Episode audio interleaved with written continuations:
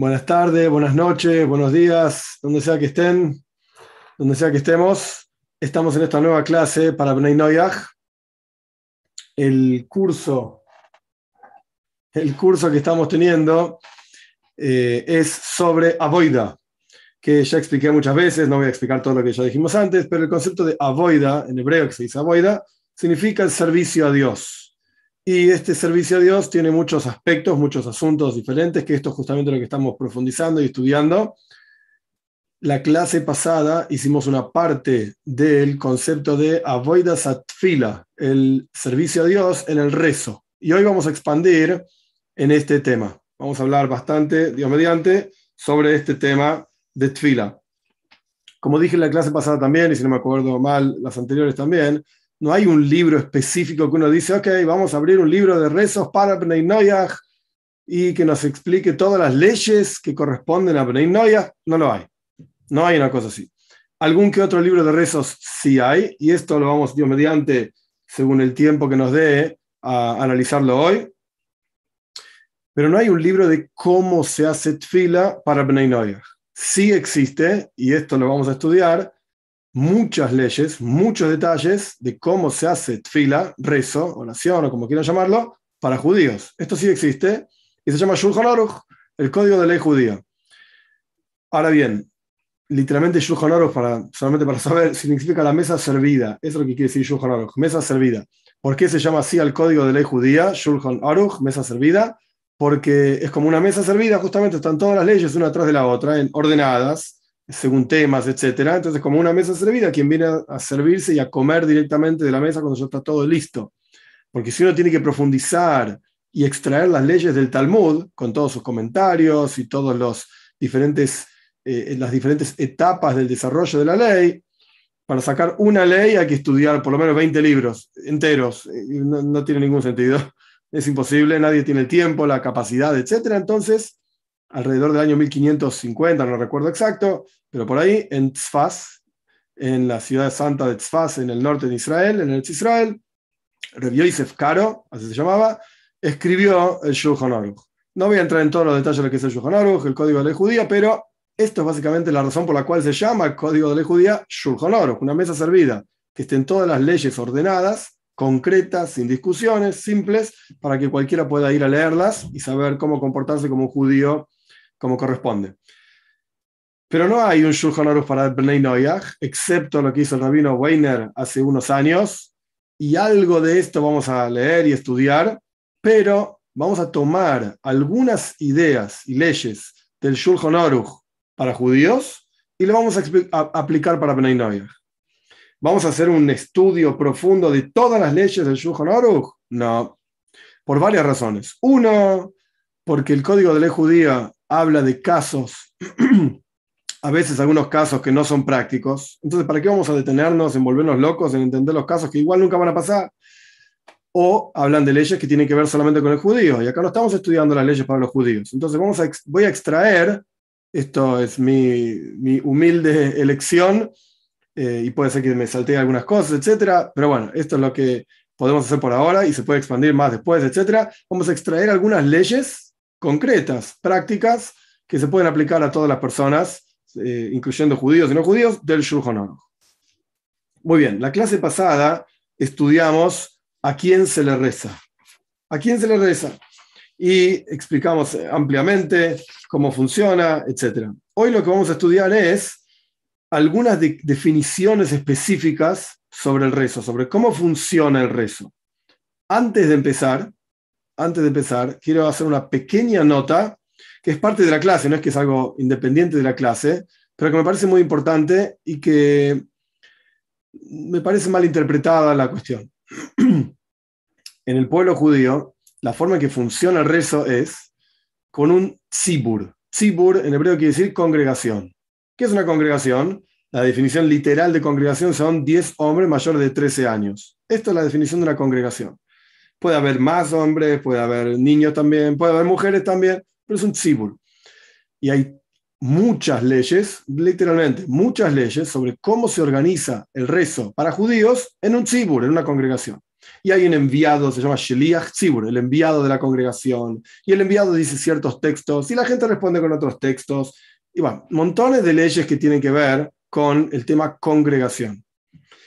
El Talmud dice claramente, literalmente, no existe el concepto de Kahal, no dice Tzibur. Kahal quiere decir también congregación, que es la congregación. No existe el concepto de Kahal para Bnei Noyach. No hay una cosa así. No hay. ¿Qué quiere decir esto?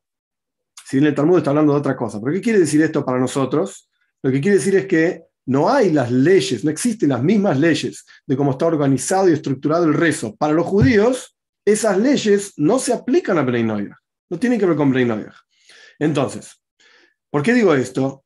Porque muchos preguntan, y me parece una pregunta correcta, ¿se pueden juntar Bnei Noyach para hacer un rezo juntos, para estudiar juntos, tener, por ejemplo, eh, simplemente es un ejemplo, alquilamos un local en tal lugar y de tal hora a tal hora nos juntamos y publicamos en los diarios, de tal hora a tal hora hay, hay servicios, por llamarlo de alguna manera. Podemos juntarnos a rezar, juntarnos a estudiar. La respuesta es sí, se puede, claro que sí, y me parece adecuado y apropiado. Como dije ya en la clase pasada, no me parece adecuado mezclar judíos con no judíos, por esto mismo que estoy explicando que los rezos y las estructuras son totalmente diferentes, y las exigencias, entre comillas, de Dios hacia cada uno de ellos son diferentes. Entonces, ¿qué, qué estás juntando? ¿Qué estás haciendo? Y puede terminar en que sí, eh, el, el, chico lindo se conoce con la chica linda, etcétera, y al final hacen cualquier cosa que no tienen que hacer, simplemente porque se los juntó en un lugar en donde no se tenían que juntar. Ok, pero está bien que se junten, sí, claro que sí. Está bien que apliquen las mismas leyes de los judíos para el rezo y la oración para Bnei Noyach. No. ¿Por qué no? Porque, como dice el Talmud, no existe congregación para Bnei Noyach. Ahora bien, dicho esto, un detalle más, y ahí nos metemos en, en, en los textos, por así decir, un detalle más que me parece muy interesante y muy importante. Dicho esto, que no hay que usar la misma estructura del rezo judío para Bnei Noyach, hay un versículo de Ioif. Ioif, hay una discusión, Job, creo que se dice en castellano, hay una discusión muy grande entre nuestros sabios sobre quién era, hay quienes dicen que era incluso Moshe Rabbeinu, hay quienes dicen que vivió en la época anterior a Moshe Rabbeinu, posterior a Moshe, no, no, se sabe exacto quién era Ioif. Hay quienes dicen que no era judío, ni siquiera. Ioif dice, un versículo que está en el Shulchan Aruch, se cita en el Código de Ley Judía, y esto se aplica a Bnei Noyach también por cuanto lo dijo Ioif. Con seguridad se aplica Bnei Noyach. Ioif dice, en Keil Kabir loy imas. Dios no desprecia al rebaño. Kabir es un rebaño de mucha gente. ¿Qué quiere decir esto? Que cuando el rebaño, pongámoslo, personas, ¿sí?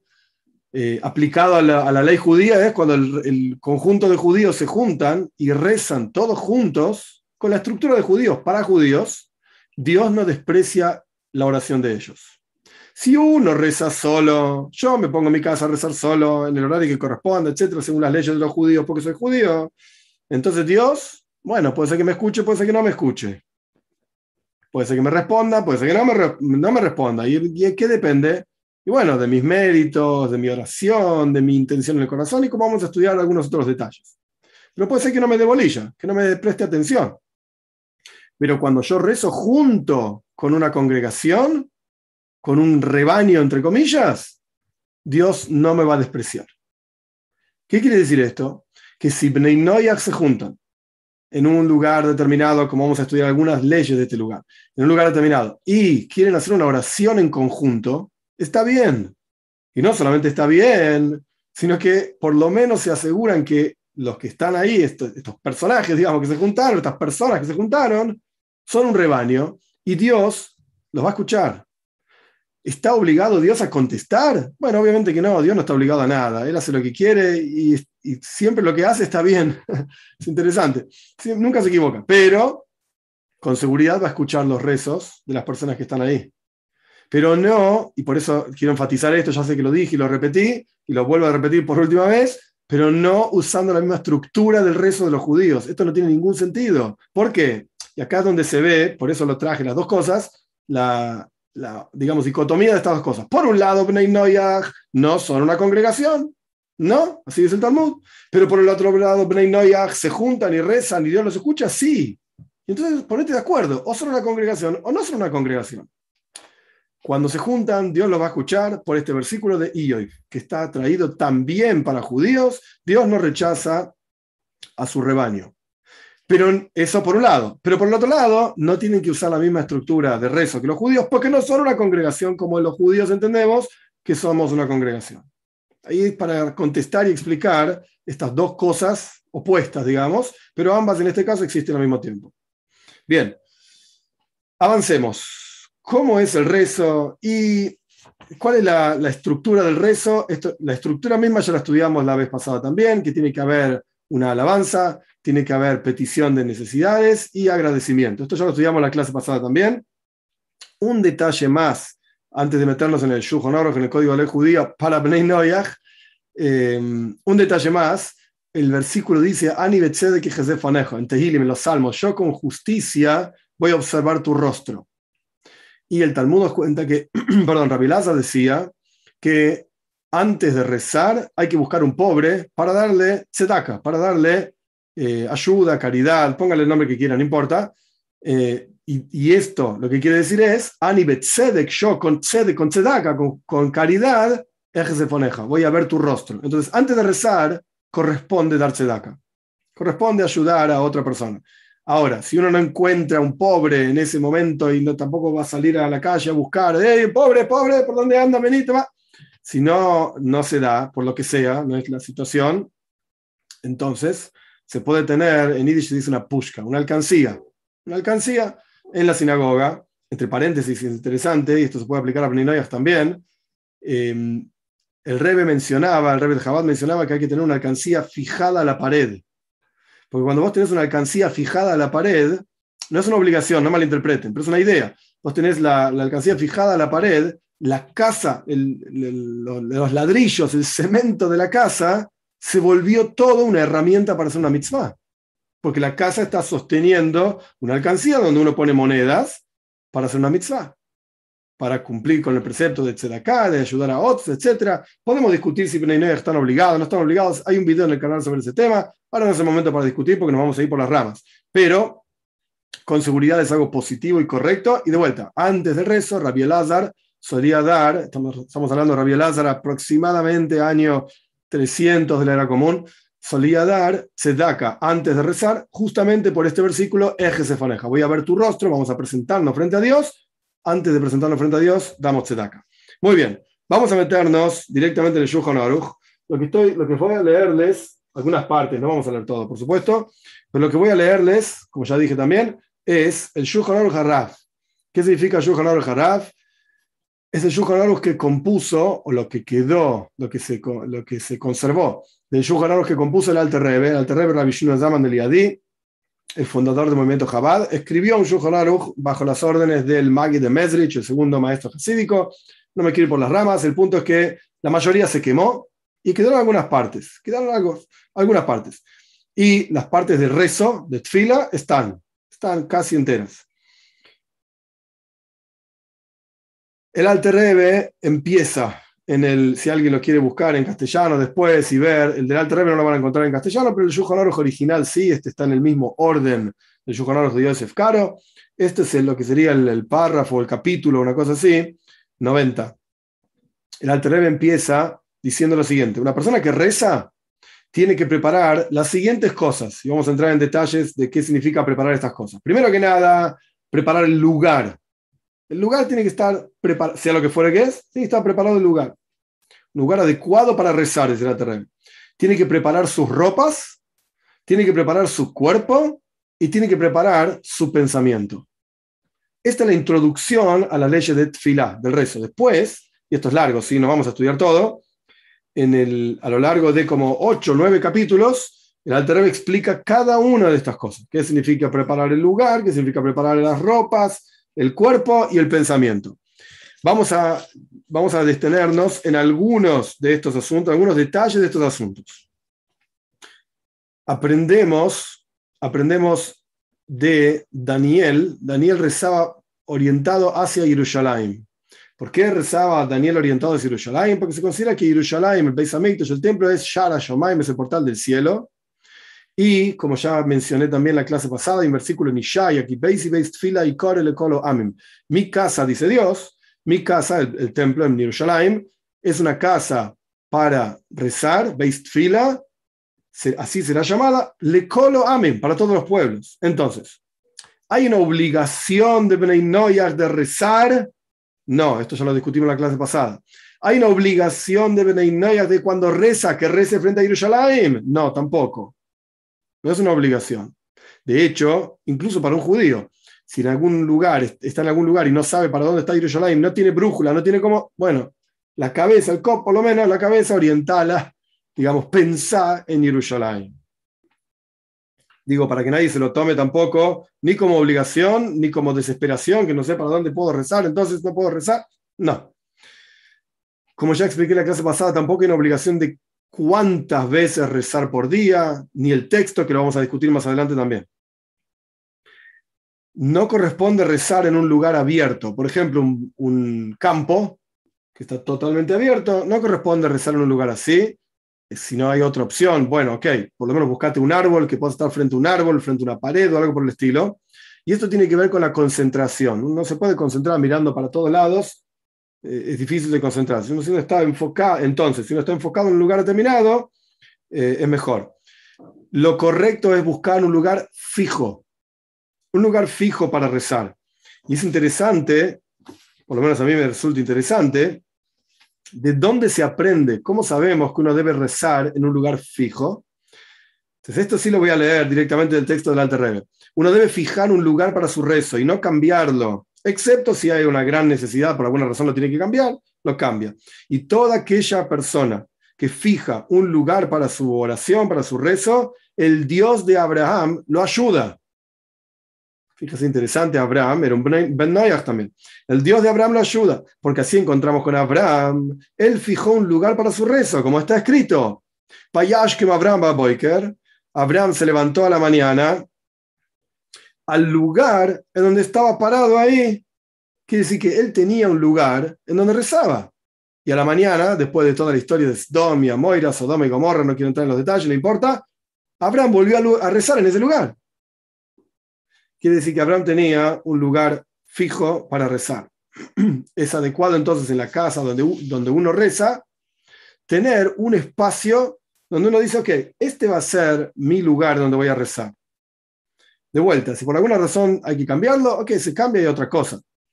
Eh, siempre dentro del contexto, y ya lo repetí, lo dije mil veces, donde no hay una obligación de Noyas de rezar ni en un horario determinado, ni en una forma determinada, no lo hay no es una obligación de ninguna manera. Pero también lo dije la vez pasada, es adecuado que un Ben Noyaj, Bas Noyaj es lo mismo, por lo menos una vez al día, rece, se separe para sí mismo un horario de rezo, que no necesariamente tiene que ser siempre el mismo horario, no tiene siempre a las 7 de la mañana, siempre a las 10 de la mañana. No. Reza cuando vos quieras, porque tampoco estás obligado a rezar en, un horario determinado. Aprendemos de otro personaje, Hizkiyahu Amelech, una historia larga con Ishaya Hanovi, el profeta Ishaya y Hizkiyahu Amelech, que estaban en una cama y el, la, Tanaj cuenta, la Toira cuenta que Hizkiyahu se dio vuelta hacia la pared, estaba en la cama, en el lecho de muerte, básicamente, después vivió 15 años más. Estaba en el lecho de muerte, se dio vuelta y rezó frente a la pared. De acá aprendemos que lo ideal es rezar frente a alguna cosa que te ayude de vuelta a enfocar tus pensamientos y concentrarte. Pero en esa pared perdón, en esa pared no puede haber fotos, no puede haber imágenes, no puede haber dibujos, de ninguna forma, porque si no parece como que uno le está rezando la foto, rezando la imagen, alguna pared de cualquier color, no importa los colores, pero que no haya imágenes que uno termine mirando la imagen y desconcentrando, perdiendo la concentración, o peor aún, rezándole la imagen misma, eso está Zara, idolatría, eso está totalmente prohibido. El lugar en donde uno reza tiene que estar limpio, ¿Qué significa limpio? Limpio significa que no haya malos olores, limpio significa que no haya excrementos de gatos, perros, etc. Eh, por lo mínimo, mínimo en dos metros a la redonda y como dije antes, que no haya olor, porque si uno está en dos metros a la redonda no hay nada, pero un poco más allá hay una cosa que dejó el perro, el gato, y hay un olor terrible, no sirve, hay que limpiarlo. Hay que limpiarlo. Incluso en el Shulchan sin entrar en los detalles, se considera que es una plegaria abominable, asquerosa, cuando uno la rezó en un lugar en donde había excrementos, etc. Esto puede ocurrir, por ejemplo, si uno si uno está, bueno, si no tiene animales ni que hablar, pero puede ocurrir si uno está en un patio y uno va a rezar al patio, entonces en el patio hay gatos yendo para acá, para allá, por lo menos en donde, en donde yo vivo hay gatos así salvajes que andan para un lado, para el otro lado y dejan lo que dejan en todos lados. Entonces uno tiene que mirar a su alrededor a ver qué hay. A ver qué hay. Este es al respecto del lugar. Al respecto de las ropas, es uno se debe vestir, debe estar cubierto. Y en esto de estar cubierto hay dos partes.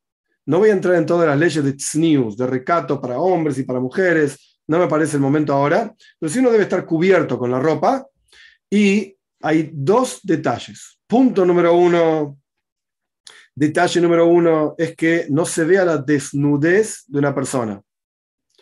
¿Qué significa la desnudez de una persona? Los lugares íntimos de las personas, tanto de los hombres como de las mujeres. No es necesario entrar en demasiados detalles. Los lugares íntimos no pueden estar al descubierto para rezar, estamos hablando. No estoy hablando de si la playa, y si quieren ir en malla a la playa, si es, discutible, si está bien, si no está bien. Ok, no me voy a meter en esa discusión, es discutible. Y uno puede encontrar lógicas de una forma, lógicas de la otra forma. Ok, se puede discutir, es verdad. Pero ahora estamos hablando del rezo. ¿Qué quiero decir con esto? Estamos hablando de una persona que dijo, bueno, ahora voy a rezar. Voy a rezarle al Todopoderoso, es el momento, quiero, puedo, lo que sea, con un texto, con el texto que sea, que después lo discutimos. Entonces, vestite. Ay, pero yo vengo de la playa, estoy en bikini. Bueno, ¿sabes qué? La playa es la playa y de vuelta, podemos discutir si está bien o no estar ahí en la forma en que estás. Pero ahora vas a rezarle al Todopoderoso. Vestite. Esto por un lado. Por el otro lado, hay otra ley que para la forma en que vivimos la mayoría de nosotros no es 100% aplicable por las formas que tienen las ropas nuestras que usamos. Pero antiguamente era un problema, entre comillas. ¿Qué significa esto? Libo y roye esa herba. Tu corazón no puede estar mirando tu desnudez. Antiguamente la gente se vestía con una túnica. Imagínense una persona que no tiene nada, cero, está totalmente desnuda, y se pone una túnica. Entonces, ¿está cubierta? Bueno, sí, está cubierta. ¿La gente está mirando sus partes, partes íntimas? No, está cubierta. Sí, pero su corazón está en el mismo espacio, digamos, que sus partes íntimas. Y esto no está bien. Entonces, ¿qué hacían antiguamente? Se ponían una especie de cinturón a la altura de, la, de la panza lo que sea, y de esa manera ya había una interrupción entre el corazón y las partes íntimas.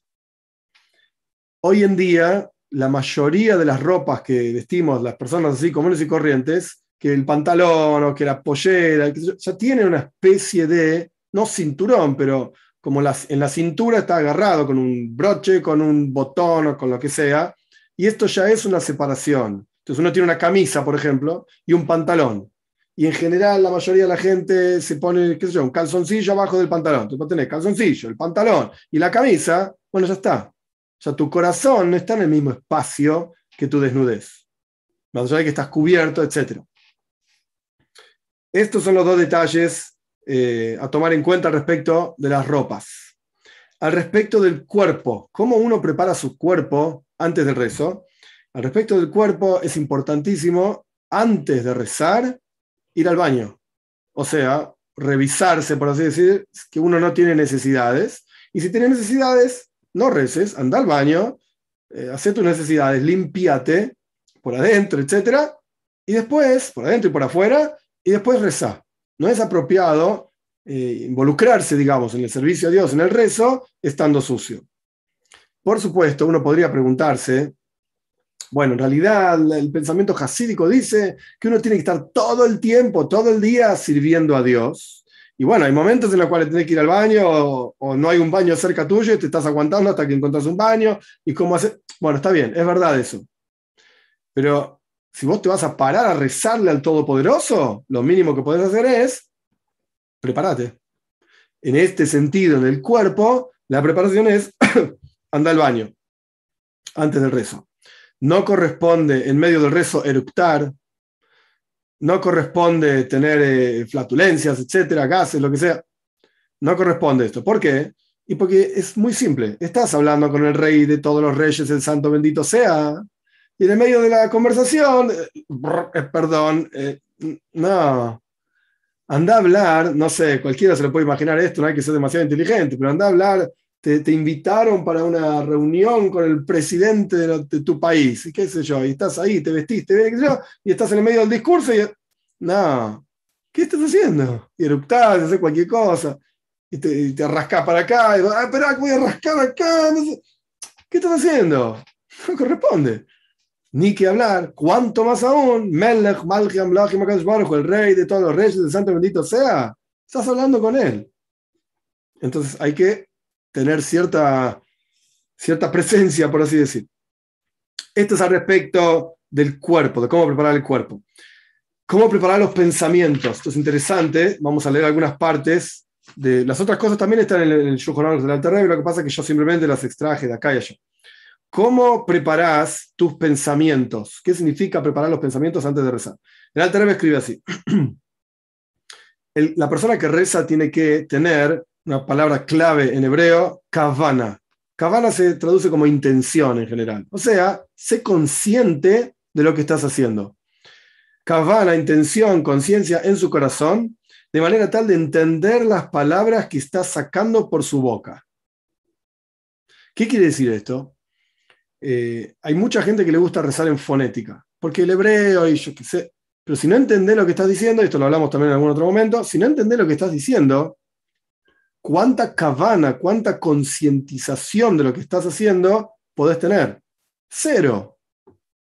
Es como decir un discurso en, chino, japonés, yo no sé ni chino ni japonés, y no voy a sentir nada de lo que estoy diciendo, porque simplemente no sé el lenguaje si uno insiste incluso con, el lenguaje, el hebreo, lo que sea, entonces lo mínimo que puede hacer es primero aprender por lo menos esas palabras que está diciendo, tener clarísimo qué significan esas palabras que está diciendo, y después puede decirlas.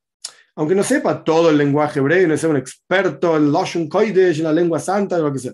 Ok, yo tampoco soy un experto, pero por lo menos las palabras que rezás, que le estás pronunciando frente al rey de todos los reyes, etc., sabe lo que estás diciendo. Un detalle que yo no dije, dos detalles que no dije antes. Punto número uno, es adecuado, correcto, pronunciar las palabras, verbalizarlas y no leer, por así decir, o rezar con el pensamiento. A pesar de que Dios conoce los pensamientos, por supuesto, no necesita que nosotros le digamos las cosas, ella las sabe incluso antes de que se lo digamos, etc.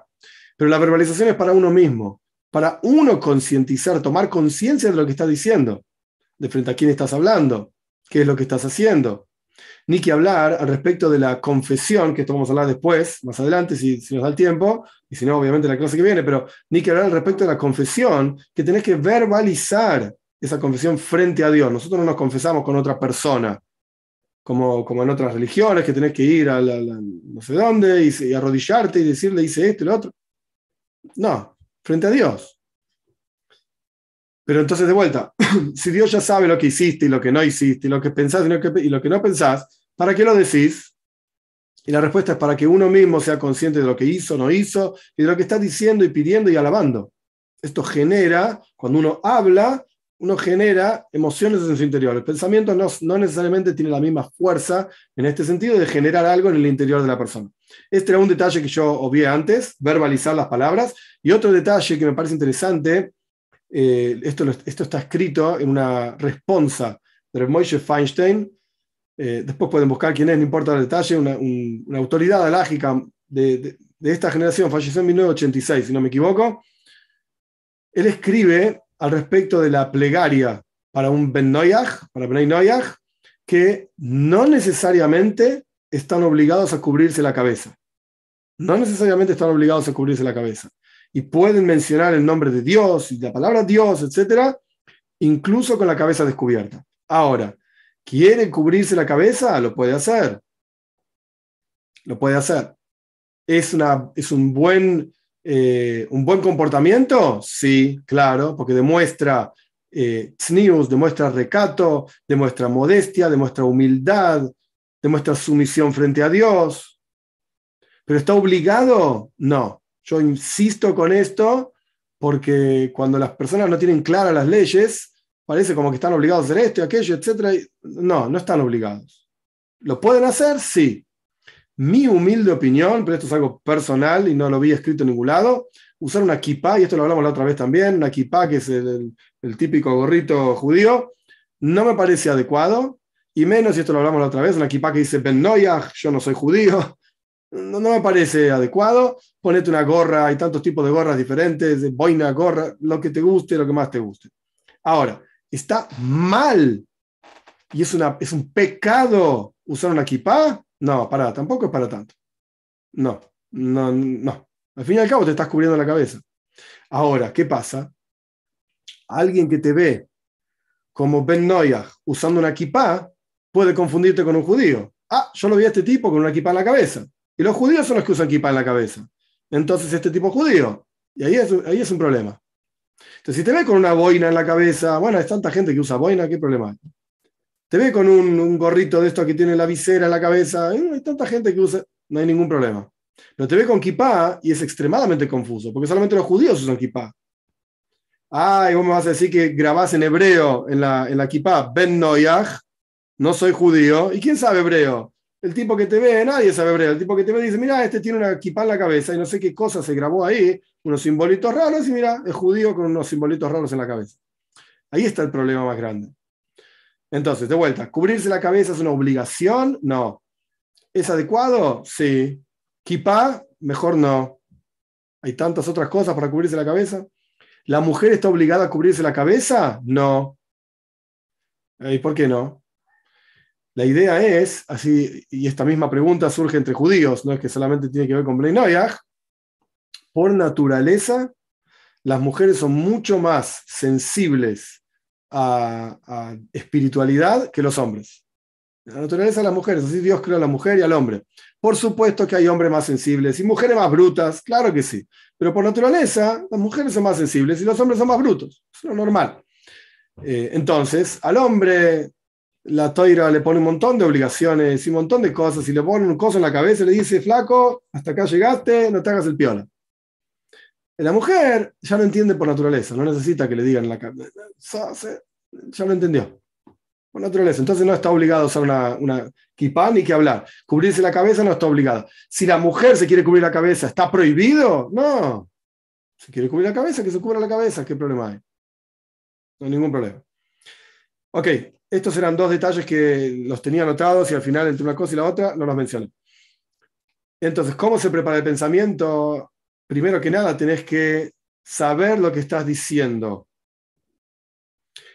Y tenés que sentir y, ser consciente, esa sería la mejor traducción, ser consciente que la presencia de Dios está frente a vos.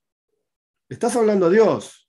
Entonces, tenés que ser consciente de esto y despertar en tu, estoy leyendo directamente del, del y del Código de la Ley Judía, y despertar conciencia, pensamiento en tu corazón para sacar todos los pensamientos que te molestan, hasta que, te, hasta que quede, perdón, tu pensamiento puro, limpio en tu oración. ¿Qué quiere decir esto? En términos bien sencillos, todos tenemos un montón de ocupaciones y problemáticas y tengo un hijo enfermo con esto, y tengo una, una, reunión en la oficina con no sé qué cosa, y mi jefe me dijo esto, y mi esposa, y. todos tenemos un montón de cosas, ¿es verdad? Y por la cabeza circulan y circulan y no paran nunca. Pero ahora le vas a rezar al Todopoderoso. Por el tiempo que sea, no importa cuánto te va a llevar, y, como ya dije mil veces, por cuanto no hay un rezo específico, estructurado para el Bnei querer rezar durante tres segundos, cinco segundos, media hora, no sé, eso depende de vos, eso lo que quieras. Es difícil concentrarse durante media hora, sin duda. Eh, pero no hay un, eh, no hay un límite en este sentido. Entonces, por el tiempo que te vayas a, que vayas a rezar, concéntrate. Concéntrate en Dios, estás frente a Dios. Entonces, sacate de la cabeza lo máximo que puedas los otros pensamientos, el desayuno, la merienda, la cena, lo que sea, y las reuniones que tenés, y lo que te dijo tu esposa hace 20 minutos, y lo que tus hijos hacen, qué sé yo, de la cabeza. Ahora enfócate en Dios. Y tenés que pensar como si estuvieses hablando frente a un rey de carne y hueso. Y ordenarías tus palabras y serías consciente bien, de manera tal de no tropezar con tus palabras. O sea, vas a rezar, no empieces, eh, bueno, eh, creo que vamos, eh, Dios, no, no, pensalo de antes, tenerlo claro en la cabeza, sabe qué es lo que vas a decir. Ok, cada uno habla como puede, y no, todos son elocuentes, es, es, verdad, pero por lo menos es el esfuerzo. No, no improvises en cualquier cosa porque estás hablando frente a Dios. Si frente a un rey de carne y hueso no improvisarías, cuánto más aún frente al rey de todos los reyes, santo bendito sea, que tenés que tener conciencia que estás frente a él con tus pensamientos. Porque frente a él, los pensamientos son como la palabra, porque él conoce todos los pensamientos. Y así hacían los piadosos, Hasidim, Rishoinim, los antiguos piadosos y las personas muy elevadas, que se, separaban, digamos, de las cosas mundanas y tenían mucha intención y conciencia en el rezo hasta que llegaban al... Este, estoy leyendo el texto del Alter Rebbe, es interesante, nadie, por lo menos nadie que yo conozco, está en este nivel, pero esto es lo que escribe el Alter es interesante para leerlo. al punto tal se apartaban de las cosas mundanas, está hablando de los primeros Hasidim, los primeros piadosos, no estamos hablando de los Hasidim del Baal Shem estamos hablando de los piadosos de la época del Talmud, llegaban a Ispashtus de Gashmius, se desprendían de las cosas materiales. Y el intelecto se fortalecía por sobre sus cuerpos, por, sobre sus vidas, hasta que llegaban, llegaban cercanos a la profecía. Y si llegaba en sus cabezas un pensamiento aparte, otro tipo de pensamiento diferente, en medio del rezo, lo callaban, hacían silencio, perdón, hacían silencio hasta que el pensamiento se retiraba. Estamos hablando de gente de un nivel espiritual muy elevado. Muy, muy elevado.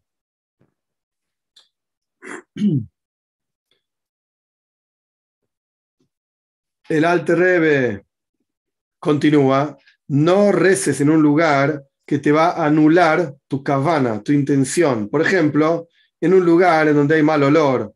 Entonces no puedes concentrarte, como dijimos antes, no puedes concentrarte estás sintiendo mal olor, o por alguna razón el lugar ese te genera eh, sufrimiento, o lo que sea, o estás enojado, o estás sufriendo, no es el momento para rezar. De vuelta, rezar estamos hablando del rezo fijo, al revés, si vos estás sufriendo y necesitas algo de Dios, ok, pedíselo, esto es parte de lo que hablamos anteriormente, que no hay una estructura fija para venir para rezar, y en este sentido, en el momento en que necesitas algo, se lo pedís a Dios. Pero si vos estás parándote, preparándote para rezar, entonces tienes que sacarte estos pensamientos de la cabeza. El Alterbe continúa diciendo, para que nadie se ponga nervioso, y ahora, el Alterbe escribió esto en 1780 y pico, y ahora no somos muy cuidadosos con esto, porque igual no tenemos mucha cabana, mucha intención y mucha concentración en la fila. Cada uno tiene que hacer lo que puede, esto es lo que significa. Cada uno tiene que hacer lo que puede. Continuando con el texto del Alter Rebbe, que esto se aplica un poco más a judíos que a Bnei Noyach, pero con el, con el Sidur, con el libro de rezos de Bnei Noyach, se aplica también esto. No tenés que hacer de tu rezo algo fijo. Es decir, para los judíos que hay un, un Sidur, un libro de rezos, abrís el libro y empiezas a leer, pa, para papá, papá, y la gente se lo sabe de memoria. Y lees y lees y lees. Bueno, esto no es la forma de rezar, sino que tenés que sentir en tu interior pedir la misericordia divina, suplicarle a Dios. Es decir, no reces por la obligación de rezar, para cumplir nada más. Bueno, yo me comprometí como Ben a rezar todos los días a las 11 de la mañana, pues cualquier cosa, y hoy la verdad es que no pinta, no tengo muchas ganas. Me siento medio, qué sé yo. Bueno, pero me comprometí, van a abrir el libro, decir tres, cuatro palabras y ya está. ¿Qué estás haciendo? No lo hagas para cumplir con tu obligación nada más, porque parece como un peso el cual vos te querés sacar de encima, por supuesto, sino que tenés que pensar, sentir como que estás, estás yendo frente al rey para pedirle algo, entonces tenés que presentarte frente al rey como un pobre, un necesitado, que le pide algo al rey. Esta es una ley que tiene que ver específicamente con judíos, pero lo voy a leer igual, porque a pesar de que tiene que ver específicamente con judíos, los detalles, pero en concepto la ley se aplica a Bnei también. Y más aún, y hay un video sobre este tema en el canal, se aplica más a Bnei que a judíos. ¿Por qué? En esta ley el Alter Rebbe explica que fila, el rezo, es como un korban, es como una ofrenda a Dios. hoy en día, que no tenemos Beis Hamikdash, no tenemos templo, no podemos hacer corbanos, no podemos hacer ofrendas de animalitos. Entonces, nuestros sabios establecieron el rezo, la oración en, reemplazo, perdón, eh, de los corbanos, de las ofrendas. Pero Ben sí pueden hacer ofrendas. Entonces, cuando un Ben está rezando, orando a Dios, sin duda tiene el mismo poder y fuerza que una ofrenda. Claro que sí. Entonces, si es así, las ofrendas tenían un montón de leyes. Están ampliamente explicadas en el Rambam, Maimonides, de leyes de corbanos, de ofrendas, diferentes tipos de ofrendas, etc. Pero algunos de los detalles que trae el Alte Rebe, la, la, ofrenda, tenés que tener el pensamiento adecuado pensando en esa ofrenda, o sea que estás rezando. Tiene que ser de pie, porque las ofrendas se hacían de pie. El Kohen, el sacerdote, no podía estar sentado en el templo haciendo lo que sea que esté haciendo. Tenía que estar de pie y tenía que ser en un lugar fijo en el templo específicamente. No se podía hacer una ofrenda en cualquier lado. En el Beis Hamikdash, en el templo, en Yerushalayim, había lugares donde se podía hacer la ofrenda.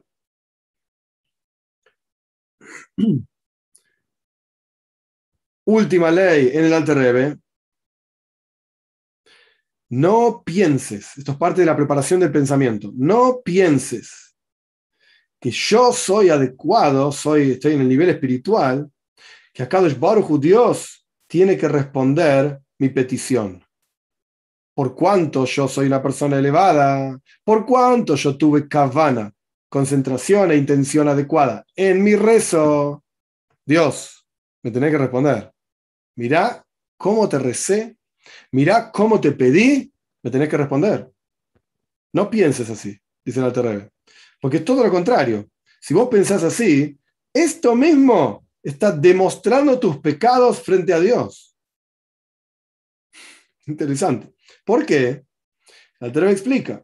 Porque a través de esto, que vos pensás que sos gran cosa y que vos pensás que Dios te tiene que responder porque tú, por tus méritos y por cómo rezaste, entonces Dios va a empezar, o en el Beis Maila, lo que sea, el juzgado celestial, van a, van a hurgar, analizar en tus acciones como diciendo, ah, mira este tipo, este se la cree, como se dice en, castellano en Argentina, este, mira, este tipo piensa que es un gran tzadik, ¿eh? es un gran justo.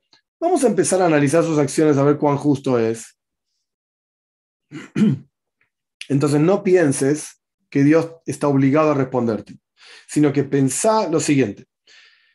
Dios va a hacer con su bondad, obviamente, lo que a Él le parezca y lo que él decrete, eso es la bondad de Dios. Eso es bueno. Como sabía la historia de Rabbi Akiva, Kol de Abdrahman todo lo que Dios hace lo hace para bien. O como decía Nahumish Gamzu, Gamzu Letoiva, esto también es bueno. Y pensá en tu corazón, ¿quién soy yo, pobre, despreciable? Vengo a pedir frente al Rey de todos los reyes, el Santo bendito sea. ¿Quién soy yo?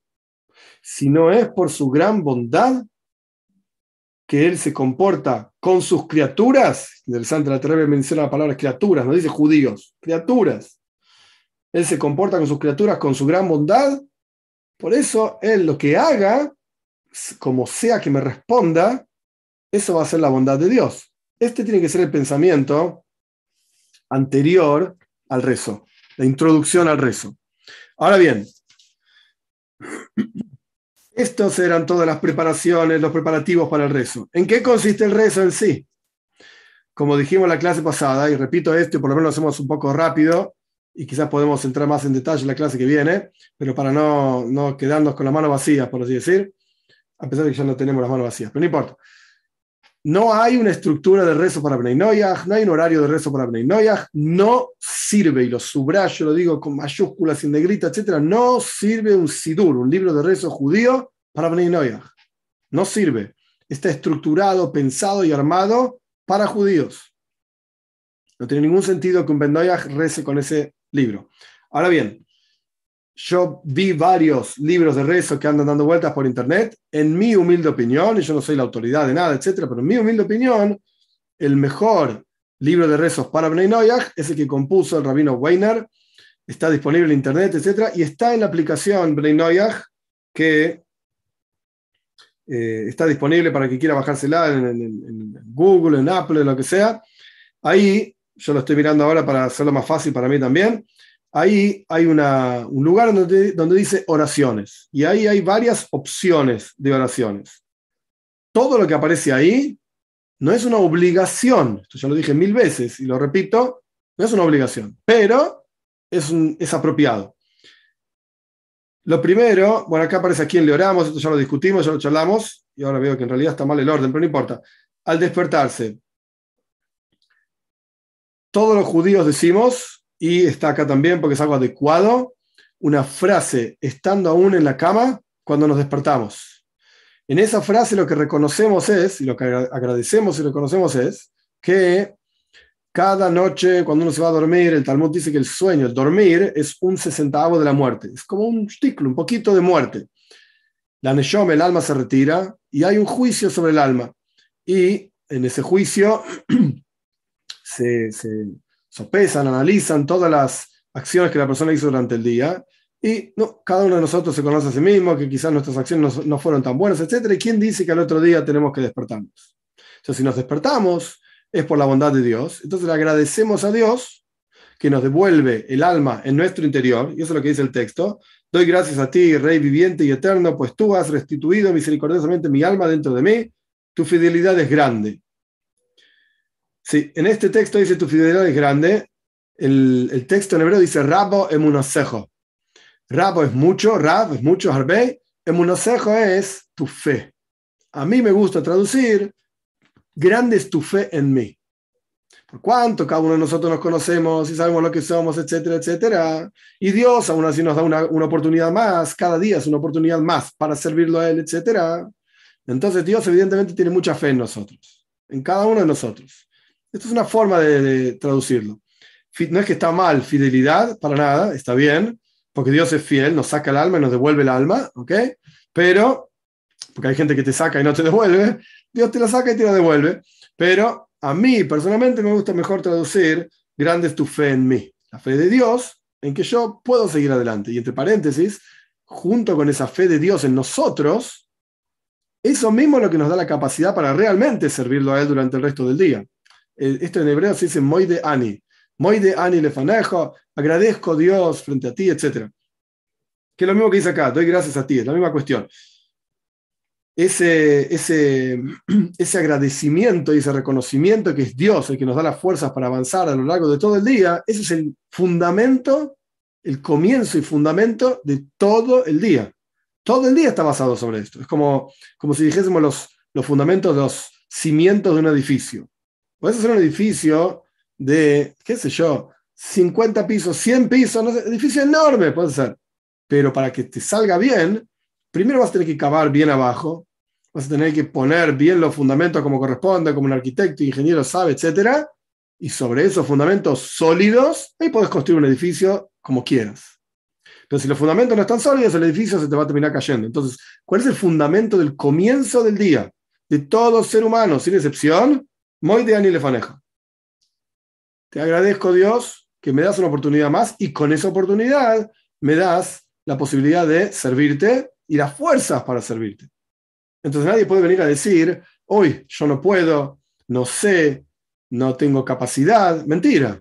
Si estás vivo, es porque tenés la, fuerza, porque Dios está esperando algo de vos y porque Dios, Dios te dio la capacidad para llevar adelante eso que Él está esperando de vos. No existe el no puedo. Puede existir el no quiero. Ok, ese es otro problema. Cada uno tiene libre albedrío para hacer lo que quiera con su vida, etc. Pero no puedo, no existe una cosa así. No existe. Y esto es lo que significa el Moideani. Gracias, Dios, es el comienzo, uno lo dice incluso, eh, acá hay otros textos que Dios mediante lo vamos a seguir eh, analizando la, clase que viene, vamos a entrar en el, en el Sidur, entre comillas, concretamente llevan dos clases que estoy diciendo en la clase que viene, pero bueno, Dios mediante la clase que viene lo vamos a hacer. Eh, este es el comienzo y el fundamento del día de todo ser humano. Muy de y lefaneja. Gracias Dios que me diste la oportunidad y como dijimos antes hay que verbalizarlo. Hay que verbalizarlo para que uno mismo sea consciente de esto. Vamos a pasar a las preguntas. Si alguien me hace el favor de copiar las preguntas pertinentes de YouTube. José Luis García pregunta, si hay una congregación en el caso de Bnei Noyag, en un lugar concreto y organizado, ¿no se corre más riesgo de parecer una religión nueva? ¿Y hay que tener más cuidado con ese tema? Es interesante la pregunta, José Luis. es interesante, pero si se siguen las leyes como corresponde y las reglas como corresponde, para Bnei Noyach no es una religión nueva. Es simplemente gente con un interés común que se está juntando para eh, fortalecerse unos a otros. Es exactamente igual que, no sé, somos todos, todos nos gusta la, la música clásica de no sé qué autor, bueno, nos juntamos todos los, jueves a las 3 de la tarde en el local de acá a la vuelta a escuchar la música clásica de ese autor que nos gusta a todos. Y al que no le gusta, ahí está la puerta, bienvenido a retirarte. No, estás obligado a venir a escuchar la música de este autor si no te gusta, ¿no? nadie te fuerza. Pero querés, vení, acá nos juntamos, somos el club de la música clásica de no sé quién. Y esto es exactamente la misma cuestión. Todos estamos en este grupo interesados en seguir estas leyes como están planteadas en la toira, etcétera, etcétera. El que no quiere no está obligado, ahí está la puerta. Y el que quiere cambiar alguna cosa de estas leyes, ok, podemos discutir, porque todos podemos aprender y quizás trae una idea que es correcta, podemos discutir la idea, podemos preguntarle la idea a alguien que sepa, etc. Pero si está fuera de lo que corresponde, entonces, ok, no aceptamos tu idea por tal razón, porque, por, esta, ta, ta, ta, por estas razones, y si vos seguís insistiendo con esta idea, ahí está la puerta, sos bienvenido a retirarte. Entonces no lo veo como una religión nueva. Lo veo simplemente como gente fortaleciéndose, fortaleciéndose, perdón, unos a otros. Rubén Pizarro pregunta, ¿el tiene control sobre nuestros cuerpos? ¿Puede estimular alguna parte del cuerpo para pecar? Interesante. Sí, claro que sí. Rubén Pizarro, ¿se puede rezar con los pies descubiertos? Sí. Freddy Cadena pregunta, es bien conocido que las letras hebreas tienen un poder muy especial. Sí, su forma, su valor de gematria, correcto. Yo humildemente puedo seguir un texto en hebreo cuando alguien lo lee, Tehillim por ejemplo, a pesar de que casi no entienda nada. Tengo conocimientos mínimos de hebreo y sin embargo he podido sentir la fuerza que posee la oración en hebreo. Yo intento leer algunas oraciones adaptadas para Bnei de Rav en hebreo. Perfecto. ¿Es correcto lo que estoy haciendo a pesar de, que no entienda, no, no entiendo todo? La conexión que siento es muchísimo más grande que si lo leo en español o en ruso, gracias. Bien, la respuesta que yo diría es, sí, es correcto, pero, como dije antes, lo, 100% correcto, por así decir, sería leer el... A ver, voy a decirlo de otra manera. Vamos a empezar por otro lado. Dentro del ambiente del mundo judío, porque esto pasa muchísimo, muchísimo. Eh, Freddy está haciendo una pregunta desde su lugar eh, y me parece excelente y está perfecta la pregunta, pero créeme que esto le pasa a decenas y decenas y decenas, y no cientos, sino miles de judíos. ¿Qué pasa? ¿Todos somos expertos en, en el hebreo? ¿Todos somos genios y qué sé yo? No. No, la realidad es que no, por lo menos yo no. Entonces, lees un texto, ¿entendés absolutamente todo? Bueno, a veces sí, a veces no. Entonces, ¿cómo es que te presentás frente a Dios y lees el texto y no entendés? Y acabamos de decir que hay que entender, etcétera, etcétera. Lo correcto es, antes del rezo, puede ser en cualquier otro momento, no necesariamente inmediatamente antes del rezo, lee qué es lo que, estás, qué es lo que vas a decir. Léelo. Por ejemplo, el rezo de todos los judíos en hebreo. Bien, el rezo tiene un montón de salmos, está lleno de salmos el rezo, y de hecho el, libro de rezos en, la aplicación también está lleno de salmos. Bueno, el hebreo de los salmos, el Lashon Kodesh, la lengua santa de los salmos, es muy compleja. Muy compleja. Eh, muy compleja de seguir, de entender el, contexto, las palabras, es muy difícil.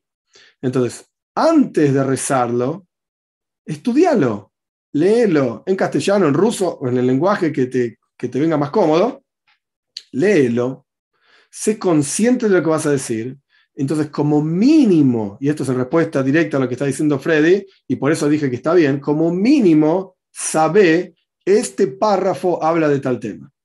Este párrafo habla de cómo todos los reyes alaban a Dios, como todos los señores de los nobles alaban a Dios, como todas las estrellas, como toda la creación alaba a Dios. Bueno, ¿entendiste todas las palabras del hebreo que leíste? Y no, la verdad que todas no las entendí pero entendí de lo que estoy hablando. Soy consciente de que estoy diciendo que toda la creación alaba a Dios. ¿Y el otro salmo de qué habla? No, el otro salmo habla de otra cosa. El otro salmo habla de cómo Dios sustenta toda la creación. Es otro tema. ¿Entendiste cada palabra? No. ¿Pero entendiste de lo que estás hablando? Sí, claro que sí. Cómo Dios sustenta toda la creación. Entonces, no estoy diciendo que este es el nivel al cual uno debería apuntar. No, el nivel al cual uno debe apuntar es, entendí todo lo que dije, 100% de las palabras. Y soy consciente de ellas y me concentré. Ok, no, esto es lo, ideal. Pero en respuesta a lo, que, a lo que dice Freddy, te sentís más elevado, más eh, inspirado, lo que sea, en hebreo, ok. Entonces, primero, antes de rezar, en algún otro momento, de vuelta, no si, si, vos no tenés tanto tiempo para rezar en el día, tenés que yo, estoy inventando media hora para rezar, bueno, esa media hora la rezás, pero después, algún día que tenés tiempo, sentate con el libro de rezo, estudialo, se consciente de lo que está escrito, y después, cuando rezás, sabes lo que estás diciendo. Rubén Pizarro pregunta, ¿qué sucede si mientras rezamos tenemos que interrumpir? Interrumpís, haces lo que tenés que hacer, a veces pasa que tenés que ir al baño, entonces interrumpís el rezo, vas al baño, te, higienizás, etc. y después continúas con el rezo. ¿Qué pasa si estamos rezando y tenemos que interrumpir o alguien nos interrumpe? Ok. Al respecto de si alguien te interrumpe, en el rezo de la estructura del rezo judío, hay diferentes lugares donde hay posibilidad de interrumpir de una manera, de otra manera. Todo esto no se aplica a Bnei para nada, pero si vos estás en un momento del rezo en el cual vos mismo te sentís, el Talmud dice que Abde Kamemare, como un sirviente frente a su maestro, frente a su señor, estás hablando con Dios, no te pueden interrumpir. No te hay, una, hay, una, historia en el Talmud sobre esto, interesante, eh, cortita, había un rabino que estaba rezando. Eh, no sé por qué estaba viajando, que yo, en el camino estaba rezando, y apareció un noble romano en caballo, qué sé yo, qué sé cuánto. Entonces el noble romano le dijo al rabino, hola rabino, no sé qué cosa, y el rabino no le dio bolilla, porque estaba rezando, imagínense con el libro acá, rezando, el tipo no le dio bolilla, el rabino no le dio bolilla. Y el romano respondió, eh, repitió, ¡Hey, rabino! Y el, el rabino no respondió. Entonces el romano dice, cuando le dijo en voz alta, cuando termines de rezar, te voy a mandar a matar, porque yo soy el noble y a mí me tenés que, si yo te saludo, a mí me respondes, ¿qué te pasa? Como era la autoridad antigua, ¿sí? a mí me vas a responder, si no me respondes, chao, se acabó. Entonces el rabino terminó su rezo y le dijo al, al noble romano, mi señor, déjeme explicarle qué es lo que pasó. Ok, a ver, ¿qué explicación tenés? Entonces el rabino le dijo así, ¿alguna vez estuviste frente al emperador de Roma? Sí, yo soy el noble, no sé cuánto. Claro que estuve frente al emperador de Roma. ¿Y tuviste el mérito de poder conversar con el emperador de Roma? Sí, yo soy el noble de no sé. Entonces el rabino le dijo así. Y si alguien te viene, mientras vos estás hablando con el emperador de Roma, si alguien te viene a hablar, ¿interrumpís tu conversación con el emperador para hablar con otra persona? No, dice el noble. Estás loco. Estás hablando con el emperador. Es una falta de respeto al emperador interrumpir para hablar con otra persona. No hay nadie más importante en el mundo que el emperador de Roma. Entonces el rabino dijo, bueno, yo estaba hablando con el rey de todos los reyes, el santo bendito sea. No hay más que esto. No corresponde que interrumpa hablar, de hablar con él para hablar con usted.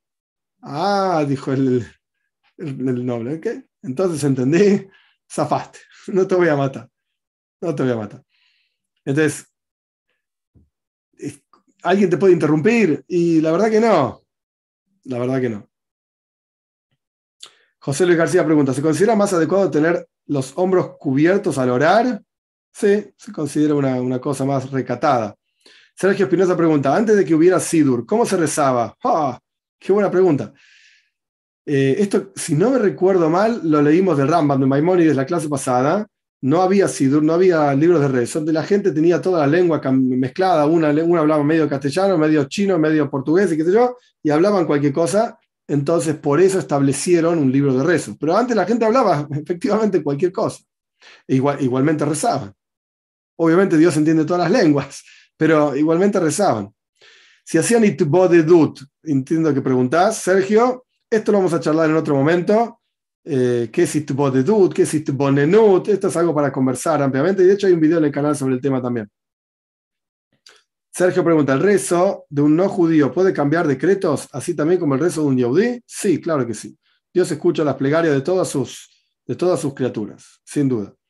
Rubén Pizarro pregunta, ¿Rabí como lo hacen los judíos antes de rezar? No, no corresponde. Lo que sí podés, lo que sí podés y debes es lavarte con higiene. No puedes tener las manos sucias para rezar. Es inadecuado. Sergio Espinosa, última pregunta. ¿En qué versículo del Tanaj habla de la construcción del segundo y tercer templo? Sí, por favor, me puede decir. Hay un video en el canal, una clase que di hace poco tiempo, justamente sobre ese tema, del tercer templo y donde se aprende, etc. sobre el resumen, me pasa una clase de una hora, una hora entera, pero el resumen, hay una mitzvah, hay un precepto de hacer un templo. Hay, hay una mitzvah de hacer un templo. En, en Parshas, hagan un templo para mí, voy a residir dentro de él.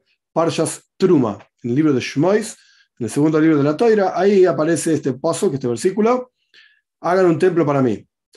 No, no importa primer, segundo, tercero, 25, 44, es un templo, tenés que hacer un templo. Todo tiempo que no hay un templo, tienes una mitzvah de hacer un templo. Entonces, cuando, cuando fue el primer templo, ok, ahí cumplimos la mitzvah del, primer, del templo. Se destruyó el primer templo, cumplimos la mitzvah con el segundo templo. Se destruyó el segundo templo, vamos a cumplir la mitzvah con el tercer templo. Y Dios mediante va a ser un templo eterno, etc. Está ampliamente explicado en esa clase. Pero no es que la mitzvah, el versículo del tercer templo, a ver, y ahora tenemos el versículo del cuarto templo. ¿Y cuál es el versículo del quinto templo? No, es un solo versículo, el templo. Ahí no hay, bueno, hacelo. Ya hice dos, hace el tercero. Ya hice cinco, hace el sexto. Es el mismo versículo que te manda a construir un templo. Sonia pregunta, a lo largo del día, ante diferentes situaciones, tengo presente a Dios en mi mente y le agradezco, o por ejemplo, le pido que me dé fuerza, fe, sabiduría ante una problemática determinada. Correcto, está muy bien eso. No rezo como tal todos los días, pero siempre tengo a Dios presente y soy firmemente consciente que todo lo que sucede y deja, eso es perfecto sucede, deja de suceder, es porque así el altísimo lo determina. Está perfecto, Sonia. Correcto. 100% correcto. Si querés agregar algo que va a ser extremadamente poderoso, es en algún momento del día verbalizar ese agradecimiento. Pero es 100% correcto lo que estás haciendo. Fede Cadena, sigo mi pregunta anterior. ¿Será posible conseguir el Sidur del rap Weiner para Bnei en hebreo y con fonética? No existe. Que yo sepa, no existe. Gracias, Rocío. Rubén Pizarro pregunta, ¿qué pasa si en el Modeaní o en cualquier otro rezo que se lea nos equivocamos? Ok, buena pregunta. ejemplo, decimos una S de más o nos equivocamos en la pronunciación, lo repetimos o lo dejamos pasar. Perfecto, muy buena pregunta. si te equivocaste, podés repetir aquello que dijiste mal en forma correcta como cualquier persona, a mí me pasa y a cualquier persona le pasa, estás hablando una determinada cosa y nada, te trabaste, dijiste mal o te equivocaste, decís la palabra como corresponde. Lo podés repetir, no lo debes dejar pasar, lo podés repetir como corresponde. Jackson Eduardo pregunta, según el pensamiento hasídico, ¿la estructura del alma judía es diferente de la de un gentil? Si un gentil se convierte al judaísmo, ¿cómo adquiere dicha, estructura? ¿Qué es una pregunta amplia. Hay un video en el canal sobre el alma del gentil. La estructura del alma, como estructura, es la misma, con sus cualidades intelectuales y cualidades emocionales. La estructura en sí es la misma, pero es diferente la raíz espiritual del alma. Hay un video en el canal sobre este tema. Jazmín pregunta si es correcto rezar con los ojos cerrados. Sí. Ayuda mucho a la concentración leer el texto. Ayuda muchísimo a la concentración. ¿Pero es correcto con los ojos cerrados? Sí, totalmente. Sergio Espinazún y Eudibne y ¿pueden rezar Tehilim juntos? No sé bien qué quiere decir juntos. Si te referís en un mismo lugar o estar en un mismo grupo. No sé bien a qué se refiere la pregunta. Eh, en mi humilde opinión, no debería haber lugares de rezo en conjunto entre Bnei Noyaj y judíos. No debería ser así. Luis Boyaski pregunta, ¿De qué manera el profeta Elías, Eliau, se manifestará para anunciar al Mesías? Nadie sabe. Segunda pregunta. Enoch, que andaba con Dios, ¿este se lo llevó sin morir o se lo llevó vivo? ¿Cómo se puede entender ese pasaje? murió. dice la No está más porque se lo llevó Dios. Y Rashi dice en el comentario, se lo llevó Dios porque no, hasta ese momento fue un tzadik, fue una, buena persona. A partir de ahí iba a ser un desastre. Entonces Dios se lo llevó antes de que sea un desastre. Sí. Si no me equivoco, no quiero entrar en el tema tampoco, no me gusta el tema ni me interesa, pero si no me equivoco, los cristianos tienen toda una, construcción alrededor de este personaje. Bobe Maises, tonterías. Todas tonterías. Janet Cadena pregunta, ¿estaría bien que un grupo familiar recemos salmos a pesar de que en este grupo hay personas que aún están involucradas con religiones como la católica? Buena pregunta, interesante. Y otra pregunta, ¿qué puedo hacer si escucho una oración antes de servirse alimentos como estas, con estas personas que son de la familia aún, y en hacerlo rezan a J, ¿qué debe uno hacer en este caso? Muy difíciles, muy buenas y difíciles las preguntas, Janet. Ok, vamos a la primera, al respecto de los Teilim, de los salmos. ¿Está bien estar en un grupo que reciten salmos? después como cada uno interpreta el salmo, la verdad que es un problema de esa persona. El salmo no habla de, de J, de, etcétera, de ninguna manera, ningún salmo habla de él. Todos los que dicen que hablan de él están mal interpretados, mal traducidos, agregan palabras, quitan palabras.